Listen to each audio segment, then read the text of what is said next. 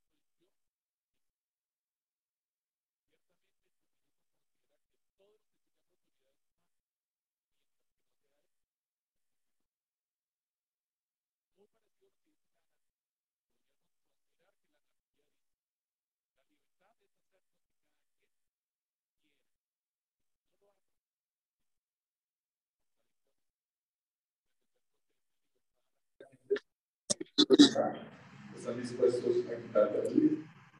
Satanás le dijo a Eva, y seréis como Dios, conocedores del bien y del mal. Es decir, tú tendrás la capacidad de decidir qué está bien y qué está mal. Ya no tendrás a Adán ni a Dios como tu autoridad. Tú misma serás autoridad para. Eva, vemos cómo cambió la definición que Dios le había dado a Adán acerca de lo que era malo. Adán le dijo a la varona, que es como se llamaba la mujer, del fruto del árbol que está en medio del huerto, dijo Dios, no comerás de él ni lo tocarás para que no mueras. Pero la mujer vio si el árbol era bueno para comer.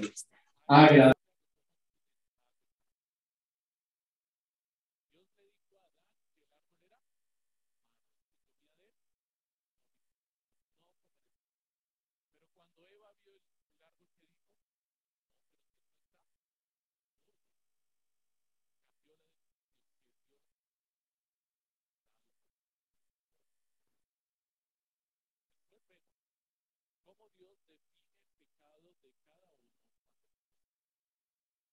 La serpiente la puso por engañar a la mujer. Nunca por obedecer a la serpiente desobedeciendo a su esposo y a Dios. Y a Adán se le puso por obedecer a su mujer y a Satanás desobedeciendo a Dios. La historia del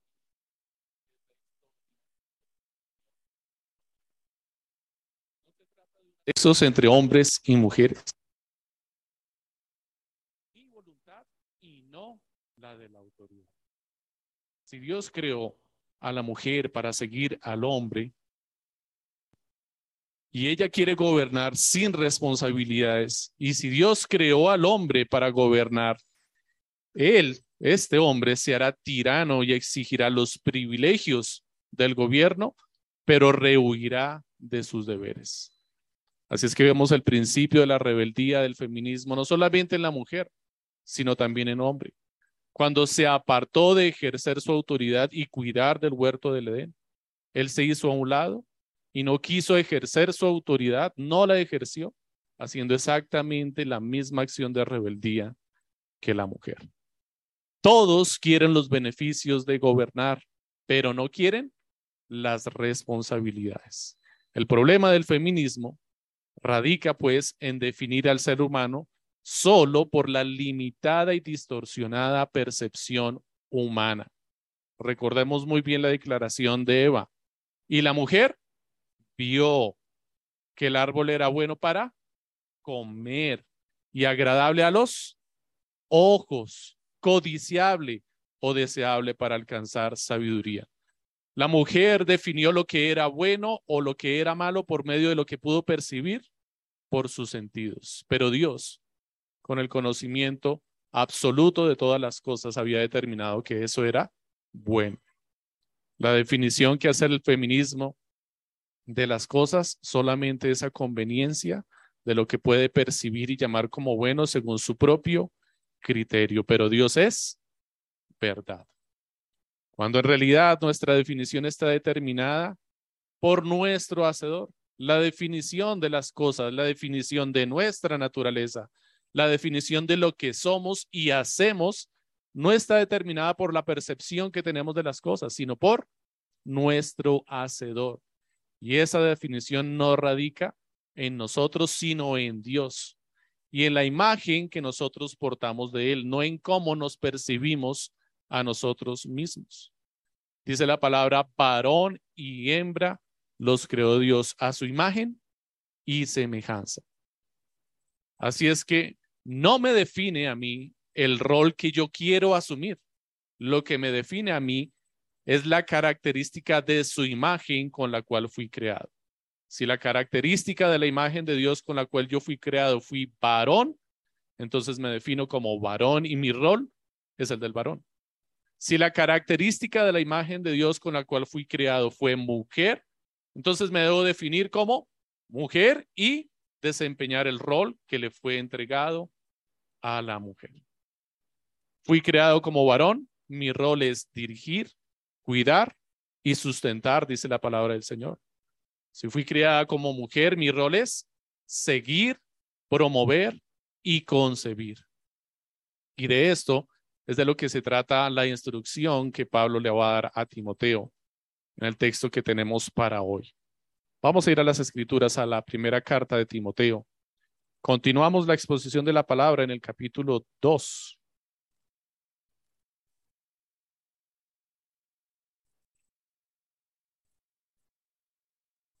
Y vamos a leer desde los versos 8 al verso 15. Dice así la palabra del Señor. Por tanto, quiero que en todo lugar los hombres oren levantando manos santas sin ira ni discusiones. Asimismo, que las mujeres se vistan con ropa decorosa, con pudor y modestia, no con peinado ostentoso, no con oro o perlas o vestidos costosos, sino con buenas obras como corresponde a las mujeres que profesan la piedad. Que la mujer aprenda calladamente, con toda obediencia. Yo no permito que la mujer enseñe ni que ejerza autoridad sobre el hombre, sino que permanezca callada. Porque Adán fue creado primero, después Eva. Y Adán no fue el engañado, sino que la mujer, siendo engañada completamente, cayó en transgresión. Pero se salvará engendrando hijos si permanece en fe, amor y santidad con modestia. Quisiera que leyéramos también en la primera carta de Pedro, más adelante, en el capítulo 3, los versos del 1 al 7. Primera carta de Pedro, capítulo 3, versos del 1 al 7. Dice así la santa palabra del Señor. Asimismo, ustedes, mujeres, estén sujetas a sus maridos, de modo que si algunos de ellos son desobedientes a la palabra, puedan ser ganados sin palabra, por, sin palabra alguna, por la conducta de sus mujeres. Al observar ellos su conducta casta y respetuosa, que el adorno de ustedes no sea el externo, peinados ostentosos, joyas de oro o vestidos lujosos, sino que sea lo que procede de lo íntimo del corazón, con el adorno incorruptible de un espíritu tierno y sereno lo cual es precioso delante de Dios. Porque así también se adornaban en otro tiempo las santas mujeres que esperaban en Dios, estando sujetas a sus maridos. Así obedeció Sara a Abraham, llamándolo Señor, y ustedes han llegado a ser hijas de ella, si hacen el bien y no tienen miedo de nada que pueda aterrorizarlas.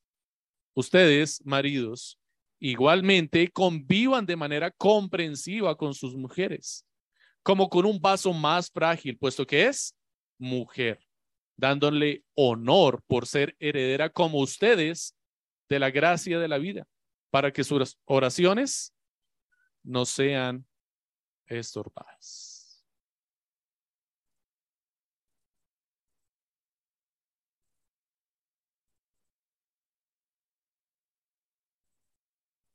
Si nos damos cuenta, hay una gran semejanza entre los dos textos.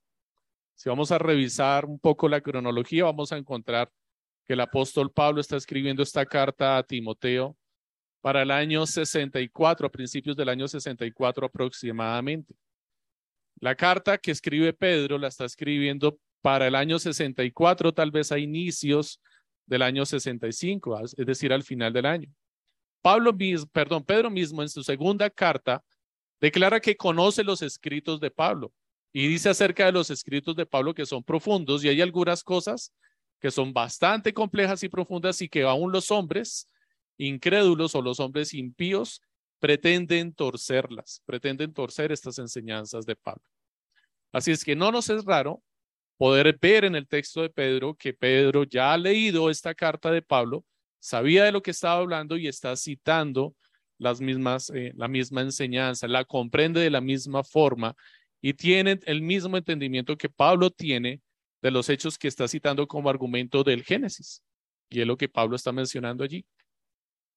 Podemos entender también allí que el propósito de Pablo en la instrucción que le está dando a Timoteo para la iglesia de Éfeso, para que pueda orientar y dirigir la iglesia de Éfeso, es que las cosas se hagan sinceramente de corazón y no por apariencia. podemos ver con claridad que este es el énfasis porque el énfasis porque el texto que veíamos anteriormente en 1 Timoteo, en donde se le pide a los hombres que oren por todos los hombres, por los reyes y por todas las autoridades, concluye con el versículo 8, que es la conexión con el texto que estábamos leyendo hoy. Y el versículo 8 ¿qué dice al respecto? Habla acerca de la oración y es como la conclusión de la oración y dice lo siguiente: por tanto, quiero que en todo lugar los ores, los hombres oren levantando manos santas sin ira ni discusiones.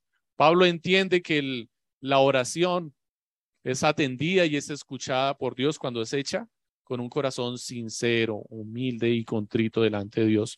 Cuando no se guardan discusiones, ni pleitos, ni peleas, ni contiendas con nadie, para que podamos levantar manos santas delante de Dios recalca algo muy importante y es que dice que la oración en la iglesia debe ser ejercida solamente por los varones y recalca el hecho de que la oración debe ser hecha con los hombres y lo pone en contraste con la forma en la que empresa el, siguiente texto y dice asimismo las mujeres, mostrando que lo anterior es una ordenanza clara para los hombres y la siguiente, de la misma forma que le ordenó a los hombres, ahora le va a ordenar a las mujeres. Y la instrucción que le está dando a las mujeres es exactamente la misma. Les está pidiendo que no se fijen en las cosas externas, sino en las cosas internas. De hecho, si recordamos la exposición de la palabra de hace ocho días, cuando el pastor nos estaba exponiendo acerca del tabernáculo, nos podemos dar cuenta que aún incluso dentro del tabernáculo, una de las características más hermosas, gloriosas y espectaculares estaba por dentro del tabernáculo. Su apariencia externa era corriente, muy común como el resto de las demás carpas, aunque se destacaba un poco por la calidad de los materiales a diferencia de las otras carpas. Pero se podía considerar que era una carpa común como las demás. Pero por dentro estaba adornada de oro. Por dentro, la calidad de sus costuras y los materiales que se utilizaron eran más especiales que los que se utilizaban por fuera. Porque lo que Dios busca de nosotros y de nosotros es que nos preocupemos más por la búsqueda de nuestra apariencia interna, por la búsqueda de nuestra fe, de nuestro amor, de nuestra santidad, con, eh, con modestia. Es lo que termina diciéndole Pablo al final a, a Timoteo acerca de las mujeres. Que busquemos el ornamento de nuestro corazón. Para que nuestras oraciones no sean estorbadas, le dice a los hombres Pedro en su primera carta, como lo acabamos de leer. Y Pablo le está diciendo que la razón por la cual sus oraciones pueden ser dirigidas con manos santas delante de la congregación es porque se presentan delante del sin iras ni contiendas. Sin embargo, también tenemos que entender que Pablo no le está diciendo a la mujer de ninguna forma que descuide su aspecto externo o que descuide su apariencia. De hecho, una de las primeras palabras que está utilizando para referirse a la apariencia o la forma de vestirse a la mujer es que se vista con decoro, es decir, que se decore. Le está diciendo que se decore. Le está diciendo que se arregle. Le está diciendo que sí se maquille, que se ponga bonita. No le está prohibiendo utilizar las joyas. Lo que Pablo está prohibiendo son los excesos y está prohibiéndole a la mujer o le está haciendo caer en cuenta que el ornamento externo excesivo la puede poner en una condición diferente a la que realmente quisiera pretender aparentar. Si nosotros vamos a leer, por ejemplo, un Apocalipsis, se describe el aspecto de la prostituta o de la ramera que se describe allí y se describe cómo estaba ataviada y cómo estaba vestida. Y utiliza las mismas palabras que Pablo está confrontando acá para describirla. Así es que lo que Pablo quiere y busca y promueve en la mujer es que sí se vista bien, que se riegle bien, que se pueda maquillar, que sea atenta a las situaciones actuales en la vestimenta, pero que no sea su mayor preocupación y que no ostente en ellas, que no quiera presumir. Y este era precisamente uno de los conflictos que había en la época en la cultura greco-romana.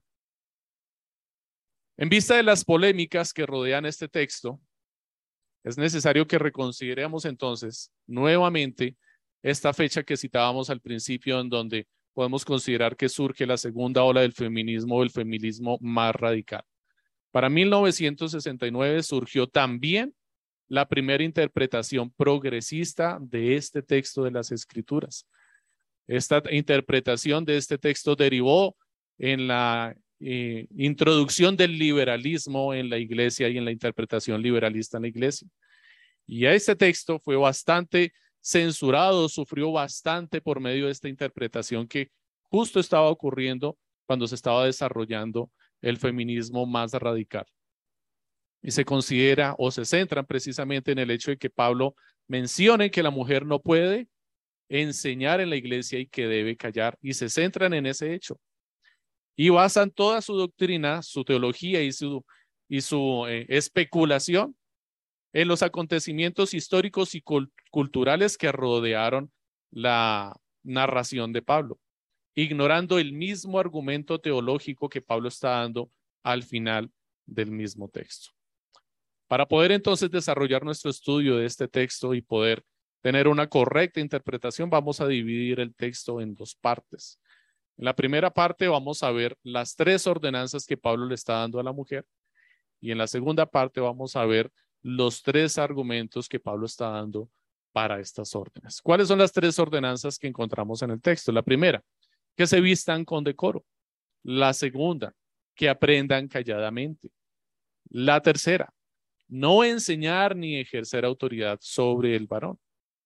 ¿Y cuáles son los argumentos que Pablo está utilizando? El primero es el orden de la creación. Él dice que la autoridad le fue dada al varón por cuanto el varón fue hecho primero. La segunda, el orden de la caída. La mujer fue engañada primero y no Adán, es lo que está diciendo Pablo. Y el tercero, el que ha sido tal vez más polémico y más difícil de comprender, el rol dado por Dios. En este caso está hablando acerca del rol de la maternidad que le fue dada a la mujer, en el cual está siendo redimido. La primera instrucción que Pablo le da allí a la mujer a través de Timoteo es que se vista con decoro. Y es el versículo 9. Asimismo, que las mujeres se vistan con ropa decorosa, con pudor, pudor y modestia, no con peinados tentosos, no con oro o perlas o vestidos costosos, sino con buenas obras, como corresponde a quién? A las mujeres que profesan la piedad. Pablo no prohíbe entonces que la mujer se adorne. Le pide tener cuidado con la motivación para arreglarse y para decorarse. El pecado motiva el exceso de decoro en la mujer. ¿Para qué? Puede tener una mala motivación en su corazón la mujer cuando se viste y se decora aún prudentemente si en su corazón está albergando el sentirse halagada y el centro de la adoración de los hombres. No es una buena motivación para vestirse ni siquiera con decoro apropiadamente. También la mujer puede pecar cuando dentro de sus intenciones, aún para vestirse apropiadamente, está considerando el poder manipular a los hombres y lograr sus objetivos. Ciertamente encontramos ejemplos en las escrituras en donde la mujer buscaba vestirse de cierta forma para poder coquetearle a los hombres, poderles seducir y finalmente lograr sus propios objetivos. Y generalmente las mujeres que hacían esto se excedían en el adorno que utilizaban para poder conquistar el corazón de los hombres. El libro de Proverbios tiene bastantes advertencias para los jóvenes con respecto a este proceder en la mujer extraña. Podríamos considerar que también hay una mala intención en el corazón o puede haber una mala intención en el corazón de la mujer cuando el propósito de su decoro es gobernar a los hombres, manipularles de tal forma que pueda ejercer autoridad sobre ellos, que los pueda controlar, que pueda manipularles a su antojo. También Pablo está condenando allí la intención en la mujer al vestirse cuando quiere presumir riqueza, cuando quiere presumir que tiene un estatus social, cuando quiere provocar la envidia de otras mujeres. El exceso de adorno profesa todo lo contrario a la piedad que Pablo está exaltando como característica principal de la mujer.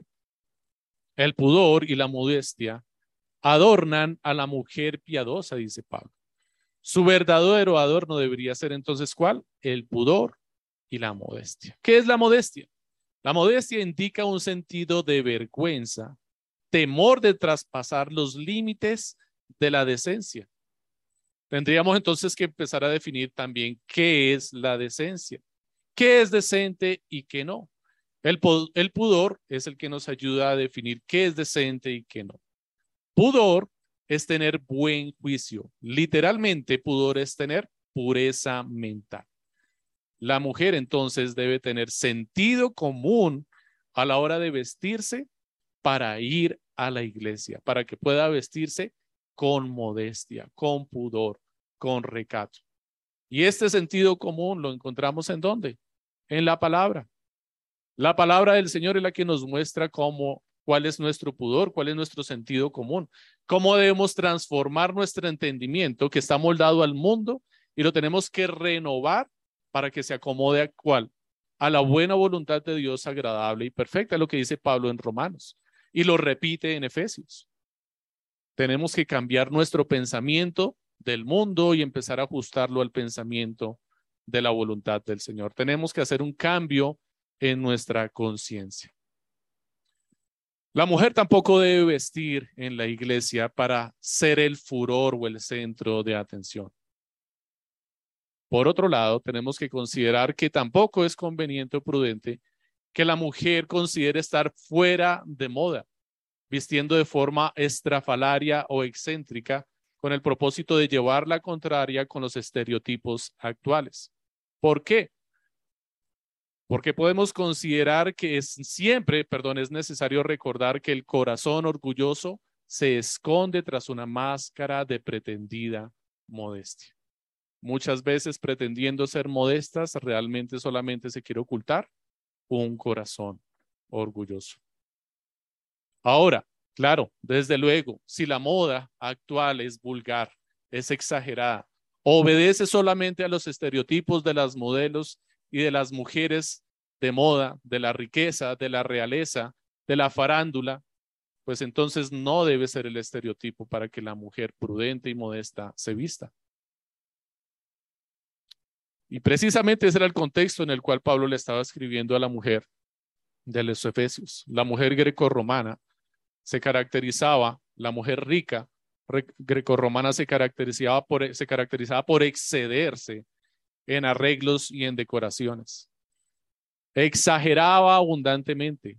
Quería pretender o presumir ser como el ornamento del esposo, del gobernante, del rico. Quería mostrar la opulencia que había en su casa, quería presumir.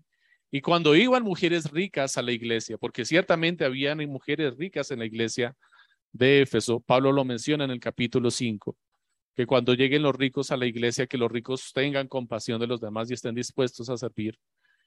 Si iban mujeres ricas a la iglesia, Pablo le habla a estas mujeres ricas también y les está diciendo, no vengan vestidas aquí de esta forma. Yo sé que ustedes tienen los medios para vestirse así, pero no es prudente que lo hagan, porque están despertando la envidia de las otras mujeres, porque las están provocando a quererse vestir como ustedes, se están levantando como un estándar de vestimenta para la iglesia y están haciendo que estas mujeres presionen a sus esposos de tal forma que malgasten sus recursos con tal de poderlas vestir a ellas como ellas quieren estar para alcanzar el nivel que ustedes les están imponiendo. Es más difícil cambiar tu ropa, perdón, es más fácil cambiar tu ropa que lidiar con el pecado en tu corazón. Pero la modestia es más que lo externo, es una actitud del corazón. Así es que mi hermano, no piense que te estoy dando una cantidad de reglas o instrucciones para que te vistas.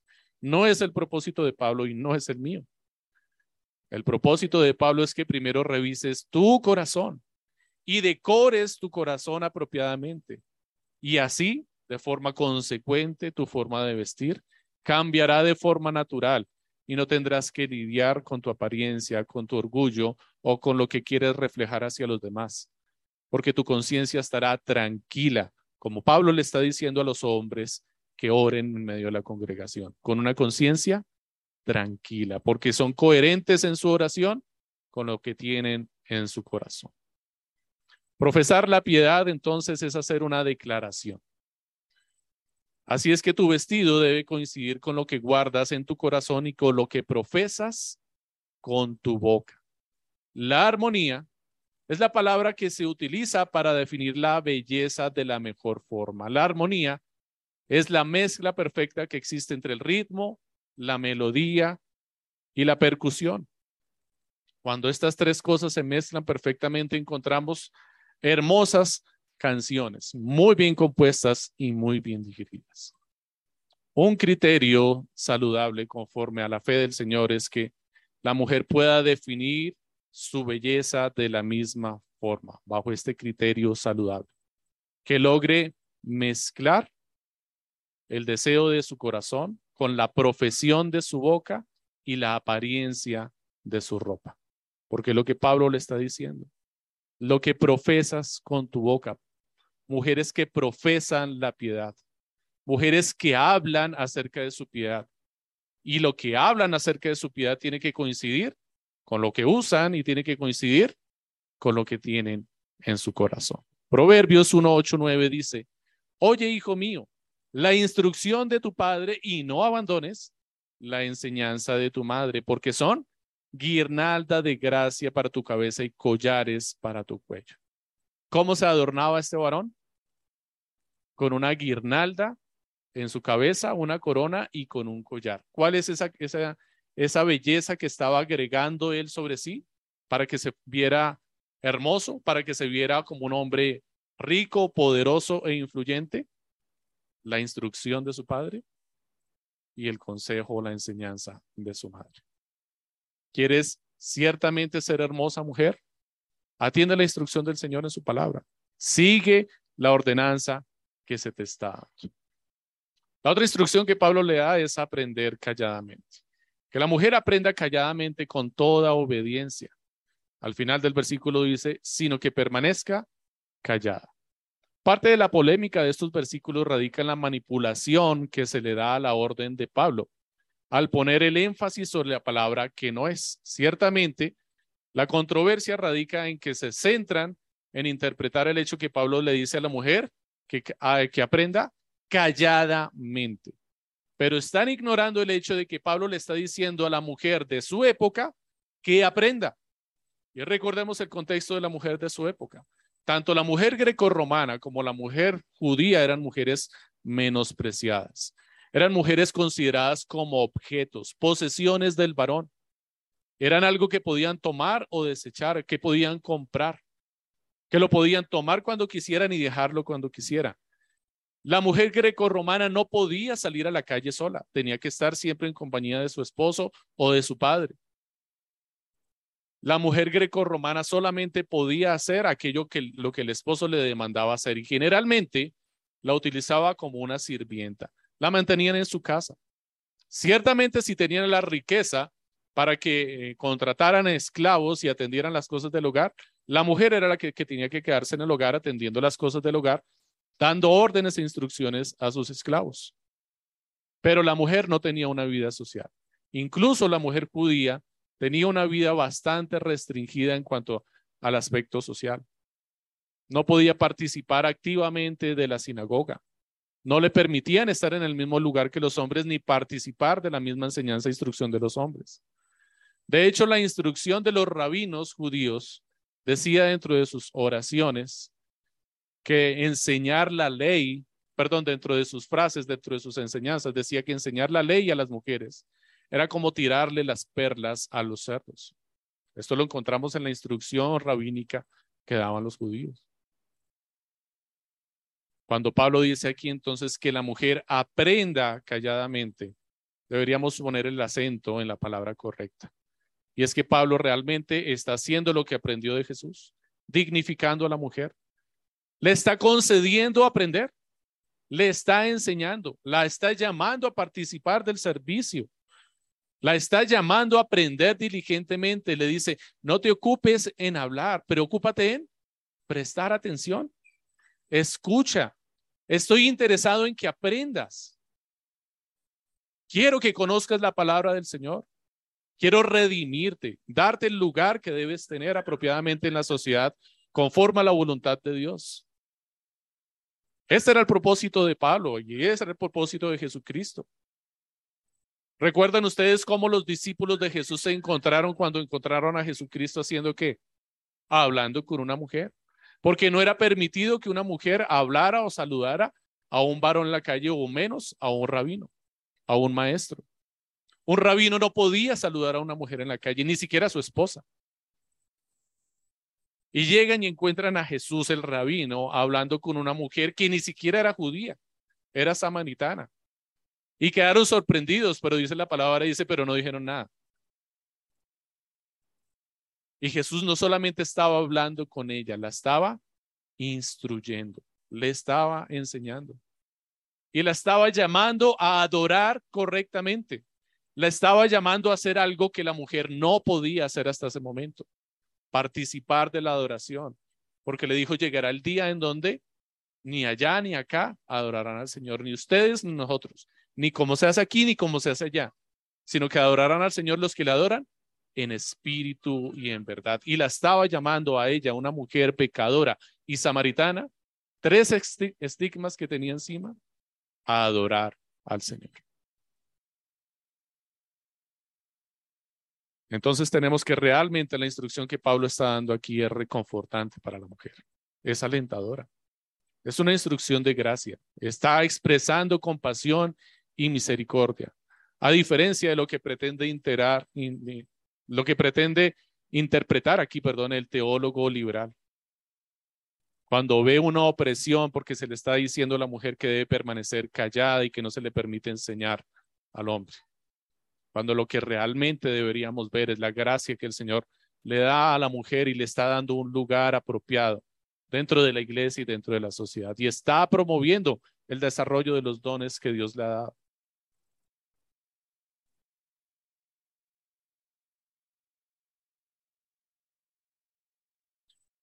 Esto fue controversial entonces en su tiempo, pero no por las razones que hoy en día es controversial. Mientras hoy este texto es controversial porque se cree que el énfasis está en que la mujer debe estar callada, en su tiempo fue controversial porque se le está diciendo a la mujer que aprenda en la iglesia. Cuando los hombres no querían y no permitían que la mujer entrara en la sinagoga o ocupara el mismo lugar que los hombres, o que tuvieran el mismo acceso a la palabra y el mismo privilegio. Pablo estaba ordenando allí que lo hicieran, que le concedieran el mismo espacio, que le enseñaran la palabra de Dios. Pedro lo entiende como que no debe la mujer preguntar en la congregación para que le pregunte a su esposo en casa, para que sea enseñada e instruida personalmente por su esposo. Cosa que los hombres no querían hacer dentro del contexto judío, pero que con esta enseñanza de Pablo está animando y motivando a los varones a ocuparse de enseñar a sus esposas. Pablo entonces considera que la mujer debe estar no solamente aprendiendo, sino participando del servicio público de adoración, como hoy, por la gracia del Señor, podemos ver y disfrutar que todos juntos estamos en el servicio de adoración. Recordemos que el primer problema que Pablo le pide a Timoteo confrontar es la falsa enseñanza por parte de los maestros ignorantes y su manera de explotar la falta de conocimiento de las mujeres para esparcir sus errores. Pablo le está diciendo esto a Timoteo en sus dos cartas. Pablo le está diciendo que tenga cuidado con esos falsos maestros porque llegará el día en que sacarán a las mujeres cargadas de pecado de sus casas y las harán seguir tras ellos, tras sus pecados y sus falsas enseñanzas. Pablo le está diciendo que tenga cuidado con las mujeres en la iglesia porque por no estar ocupadas aprendiendo la palabra del Señor, dice en el capítulo 5, andan entrometidas en lo que no deben y están chismoseando. Pablo le dice así a Timoteo que tenga cuidado a la mujer en la misma carta, en el capítulo 5. Así es que Pablo está realmente preocupado por el tiempo libre que tiene la mujer y quiere que lo ocupe apropiadamente en qué? Aprendiendo la palabra de Dios. Pablo realmente está interesado en dignificar a la mujer. Primera de Corintios 14:34 dice hasta el Primera de Corintios capítulo 14, versos 34 y versos 25 dice también. Las mujeres guarden silencio en las iglesias porque no les es permitido hablar. Antes bien, que se sujeten como dice también la ley. Y si quieren aprender algo, que pregunten a sus propios maridos en casa, porque no es correcto que la mujer hable en la iglesia. Pablo está dando la misma instrucción aquí a los corintios. Pedro también lo ha entendido de esta forma y está hablando de la misma forma y entiende que la conversión del hombre incrédulo no es por causa de la hablar de su esposa, sino por causa de el obrar de su esposa, ya que por el obrar con piedad sin palabra, el hombre incrédulo puede ser llevado al arrepentimiento. Es muy coherente lo que Pablo está enseñando aquí con lo que Pedro ha entendido acerca de Pablo también. El énfasis recae exactamente sobre la coherencia que debe haber entre nuestra convicción interior y nuestra práctica de fe. Es muy curioso hoy en día que la feminista de hoy ignore voluntariamente que las raíces de la verdadera lucha feminista se dio por parte de hombres y mujeres creyentes que conocían el verdadero lugar de la mujer en la familia y en la sociedad porque lo aprendieron de la palabra de Dios. Estos primeros hombres que lucharon para que la mujer, hombres y mujeres que lucharon para que la mujer tuviera derecho al sufragio, sus condiciones laborales fueran mejoradas, pudieran tener tiempo y espacio para el cuidado de sus hijos. Sacaron esos principios de lucha del origen feminista de la instrucción de la palabra de Dios. Pero la mujer feminista de hoy en día lo ignora voluntariamente porque no quiere saberlo, porque no le conviene saberlo, porque no le interesa saber la verdad. La siguiente parte del texto dice, no enseñar ni ejercer autoridad sobre el varón y es nuevamente una parte polémica. Así como el silencio en la congregación no era absoluto, sino para preservarla del error de los falsos maestros, el no enseñar está limitado por el ejercicio de la autoridad masculina. El silencio que está demandando Pablo, entonces entendimos que ese silencio de la mujer no era absoluto, sino que ese silencio involucraba que podía hablar y podía preguntar, pero a la persona apropiada, es decir, a su autoridad, a su padre o a su esposo en casa, para que pudiera seguir creciendo en el conocimiento de la palabra. De la misma forma, la enseñanza, Pablo no está prohibiendo que la mujer enseñe, le está prohibiendo que le enseñe a aquellos a quienes tiene por autoridad, es decir, al Pablo mismo, de hecho, ordena a la mujer que enseñe a otras mujeres más jóvenes y que enseñe a sus hijos como lo hizo la madre y la misma abuela de quién? De Timoteo, a quien le está dando la instrucción. William Hendrickson dice al respecto, aunque estas palabras y las paralelas que están en 1 Corintios 14 puedan parecer poco amistosas, en realidad son lo opuesto. En realidad expresan el sentimiento de tierna simpatía y de comprensión básica. Quieren decir que la mujer no entre en la esfera de la actividad para la cual no es apta por causa de la naturaleza con la cual fue creada. Que el ave no trate de vivir bajo el agua, que el pez no trate de vivir sobre la tierra seca, que la mujer no desee ejercer autoridad sobre el hombre, enseñándole en los cultos públicos, por amor de ella y por el bienestar espiritual de la iglesia, se prohíbe esa pecaminosa intromisión en la autoridad divina.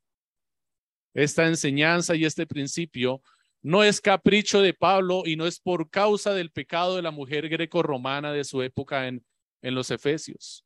El argumento que Pablo está utilizando aquí es un argumento doctrinal, teológico, de la misma escritura. Su argumento, dice en el versículo 13, es porque Adán fue creado primero, después Eva.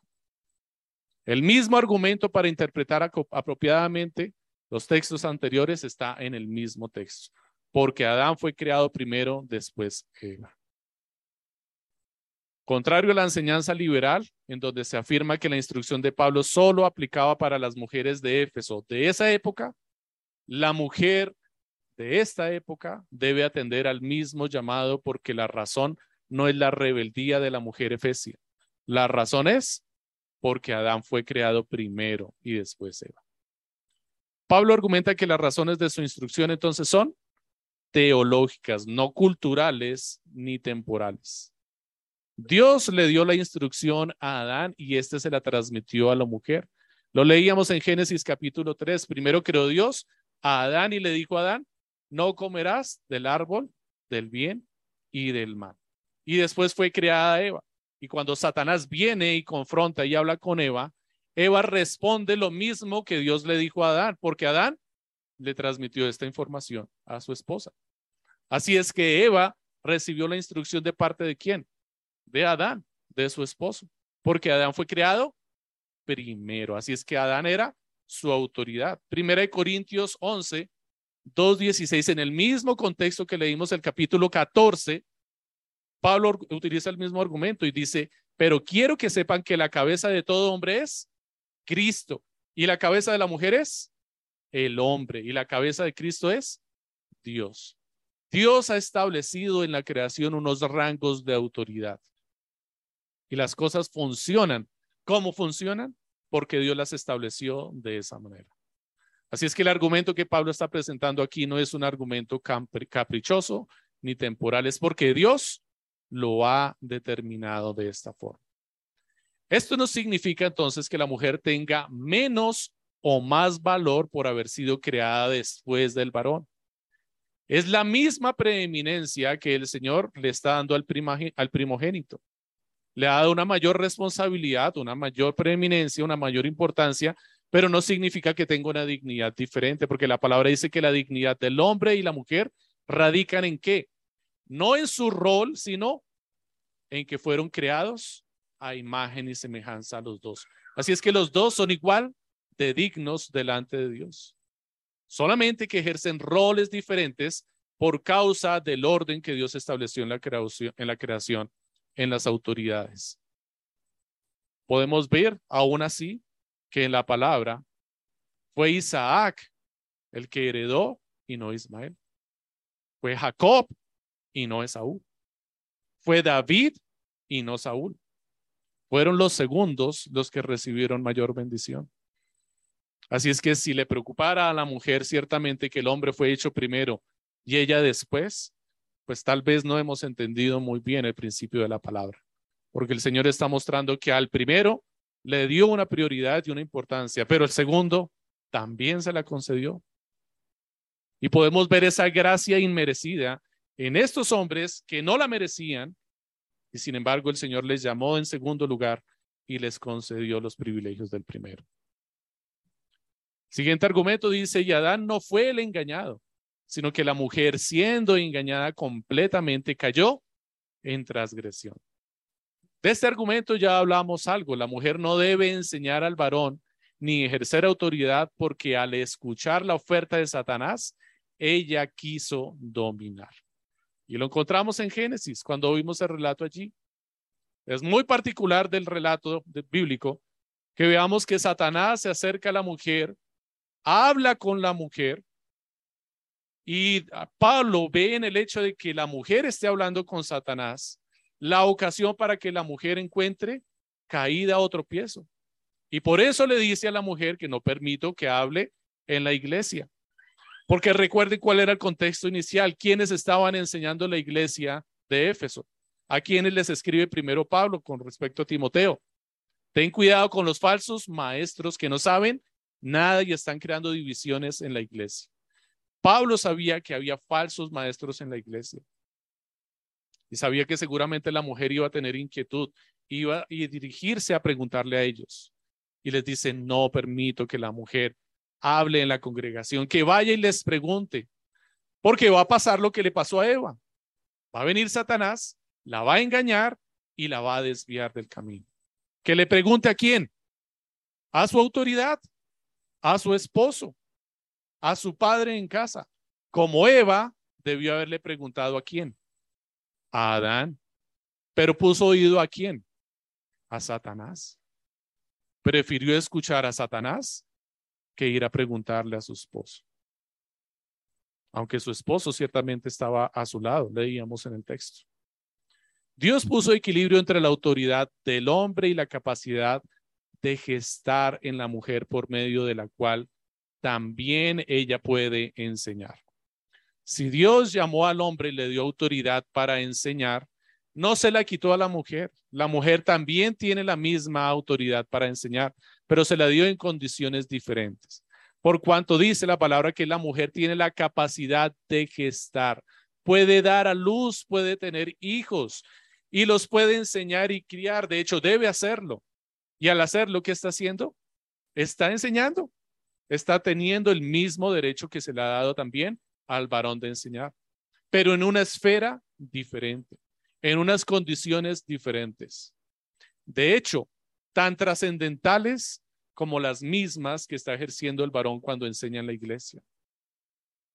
Porque muy bien sabemos que hay un dicho muy cierto que dice que la mano que mece la cuna es la mano que gobierna. Es la mano que dirige el mundo. Y precisamente evidenciamos las consecuencias de hoy en día en nuestra sociedad porque esa mano no está meciendo la cuna. Porque esa mano salió de su casa. Porque la mujer menospreció el deber y el oficio que le había sido concedido de gran importancia y consideró que otras cosas eran más importantes. Y evidenciamos las consecuencias hoy en día. El hombre no puede gestar, pero sí puede dirigir. Pero si la mujer gesta y dirige, ¿qué hace el hombre? si se ocupa de las dos cosas? ¿Qué hace el hombre? ¿Y cómo queda la mujer? Llevando dos cargas, cuando solamente está diseñada para llevar una carga y bien pesada por nueve meses y lo que le resta. Por eso termina el hombre dimitiendo de la pro, perdón, por eso terminará la mujer dimitiendo de su propia carga para asumir la carga usurpada al varón. Y por eso tenemos hoy en día que una de las premisas fundamentales del feminismo, ¿cuál es? Dimitir de su carga, hacerse aparte de su responsabilidad.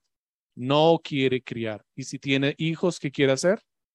Desecharlos. Los quiere abortar.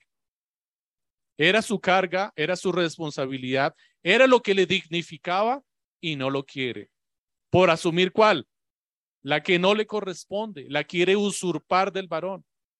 Y al usurpar la del varón, tiene que despojarse de la suya y deja al hombre haciendo qué? Lo que encontramos que dice la escritura que hizo y dijo Adán en Génesis en la conversación que tuvo Satanás con Eva. ¿Recuerdan el texto? Lo leímos hace poco. Y viene Satanás y le dice con que os ha dicho Dios no puedes comer de todos los árboles del huerto. ¿Y Eva qué dice? O más bien la mujer que dice. No es así porque podemos comer de todos los árboles que están en el huerto, pero del que está, del, bien y del mal de este, no podemos comer ni tocarle. La pregunta es, ¿en dónde está Adán? No aparece por ninguna parte en el relato. Y estaba ahí presente. Cuando la mujer prestó su oído a la, a la enseñanza de otro y usurpó el deber del varón de dirigir y enseñar, el hombre se hizo a un lado y no hizo absolutamente nada. Y le fue extendido el fruto para que comiera y éste comió. Y el Señor llama a este pecado como por cuanto obedeciste a la voz de tu mujer. Se cambiaron los roles de la creación. La mejor mentira de Satanás fue hacerle creer a la mujer que su enemigo era su protector. Ahora, ella vive convencida de estar ganando la batalla contra el hombre, pero en realidad lo único que hizo fue volverse esclava de Satanás y de los hombres inútiles que ya no lo quieren proteger. Completamente engañada. Como Pablo está advirtiéndole a la mujer en la carta a Timoteo. Tenga cuidado. No pregunte a quien no debe. Refiérase a su autoridad, a su padre o a su esposo. Ella era la ayuda idónea del virrey de la creación. Y Satanás bajo la trampa del feminismo, la llevó a ser la sirvienta que le soluciona todos los problemas a Acap.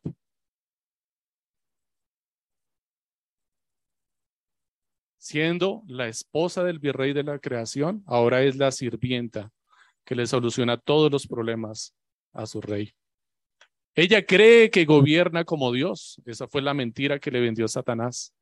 Pero el que está sentado en la poltrona de su casa es el hombre, que se ha vuelto un rey tirano. No quiere hacer nada. Solamente quiere los beneficios de la autoridad, pero no las responsabilidades. Pero ella está engañada y cree que ella es la que está gobernando. Cree que ella es la que dirige, porque estudia, porque emprende, porque trabaja, porque alcanza, porque puede comprar lo que quiera. ¿Y el hombre en dónde está? Sentado, sentado en una poltrona, gozando como si fuera el rey, sin hacer absolutamente nada. Y la mujer sirviéndole a sus intereses y a sus beneficios completamente engañada. El último argumento de Pablo es también la redención de la mujer. Pero se salvará engendrando hijos si permanece en fe, amor y santidad con modestia. Es la parte más difícil de todo el texto. Es la parte más difícil en su interpretación. Varios comentaristas apenas se atreven a hacer algunas especulaciones. Otros se envalentonan un poquito más y hacen ciertas afirmaciones al respecto, pero todos reconocen que es uno de los textos más difíciles del Nuevo Testamento. Porque la palabra que aparece allí se traduce como salvará, ciertamente significa salvará. Es palabra, es la palabra sos. Significa salvación, no tiene más que darle. En otros contextos se puede traducir como sanidad. Pero si se tradujera aquí como sanidad, no, no daría ningún entendimiento contexto a, a lo que se está leyendo. Así es que definitivamente significa salvar. Ahora, ¿a qué se refiere Pablo con la instrucción que le está dando Timoteo para las mujeres en la iglesia de Éfeso? Cuando le dice, pero se salvará engendrando hijos si permanece en fe, amor y santidad con modestia. Bueno, lo primero que tenemos que tener claro es que Pablo no está diciendo que la mujer se va a salvar por obras y menos por la obra de engendrar hijos. Porque si entendemos muy bien el texto y lo revisamos, la segunda parte del texto dice, si permanece, perdón, en fe, amor y santidad con modestia. Así es que ya tiene la fe, ya tiene amor, ya tiene santidad. Le está, está siendo llamada a qué? A permanecer en ello, o sea que ya es salva. Está hablando de que ya es salva. Así es que él se salvará engendrando hijos, no se refiere a la salvación de la mujer, se refiere a otro tipo de salvación. Así es que tenemos que entender por el contexto, por lo que Pedro entendió también y por lo que el mismo Pablo ha dicho en Corintios y por el texto que está citando en Génesis, qué es lo que quiere decir en realidad Pablo. Gracias a Dios tenemos bastantes textos de donde echar mano para poder argumentar lo que Pablo quiere decir allí. La mujer encontrará su satisfacción y sentido de la vida, no buscando ocupar la función del hombre, sino cumpliendo el plan de Dios para ella, como esposa y madre, en fe, amor, santificación, con modestia. La dignificación de su vida, su redención, reposa en el cumplimiento del rol que Dios determinó para ella. De hecho, la consecuencia que enfrentó la, la mujer cuando eh, fue juzgada por el Señor fue muy diferente a la consecuencia que enfrentó Adán.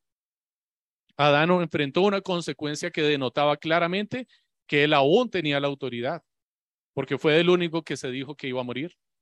Dijo, del polvo vienes y al polvo volverás. Pero de la mujer, ¿qué se dijo?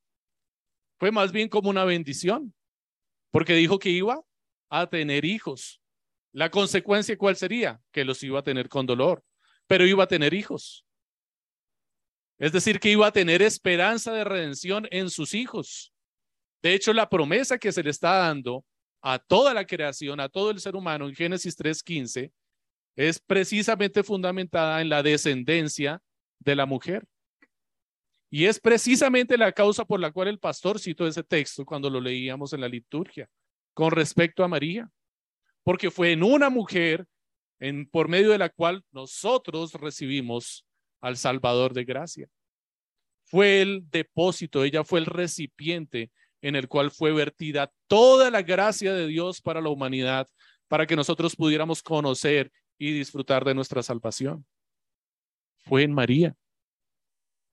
Una mujer exactamente igual a Eva, pecadora,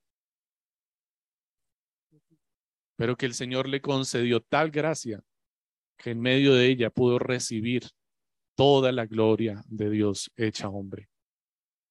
Y fue redimida por medio de este acto de la gloriosa bondad de Dios. Y encontramos en las escrituras que no fue el único hecho que redimió la mujer. Sara fue redimida también en medio de su sufrimiento por no tener hijos, con un hijo que el Señor le concedió en su vejez. Un caso muy particular. Una mujer que le hace un reclamo a su esposo porque no le da hijos. Y su esposo le dice, pero mujer, yo no soy Dios, yo no te puedo dar hijos. Y el Señor atiende a su clamor, o un clamor que estaba siendo hecho con una mala actitud, porque realmente ella quería tener hijos, para pelear con su hermana. Ya saben de quién estamos hablando, ¿no? De la esposa de Jacob de Raquel. Pero el Señor le concede y le da a sus dos hijos.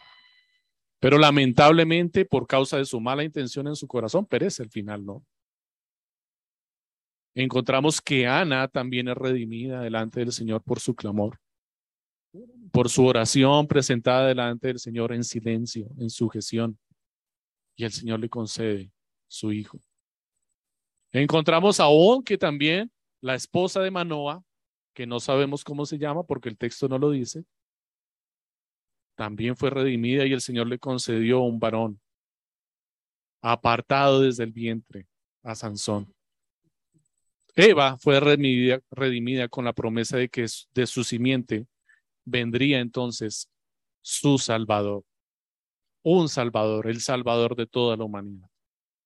Por medio de la consecuencia de su pecado, el dolor en sus partos, la mujer podría ver la gracia al saber que podría enseñar y guiar a quien de adulto le cuidaría y le sustentaría.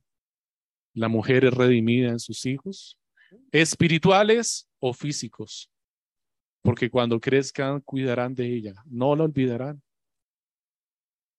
La bendición de Dios a la mujer no radica en el hecho de que solamente puede tener hijos físicos, porque también la ha llamado a tener hijos espirituales por medio de la predicación del Evangelio. Porque la ha llamado a enseñar a otras mujeres, a las más ancianas y a los más jóvenes, a los niños, a instruirles en la palabra. encontramos muchísima gracia en donde el mundo solamente ve opresión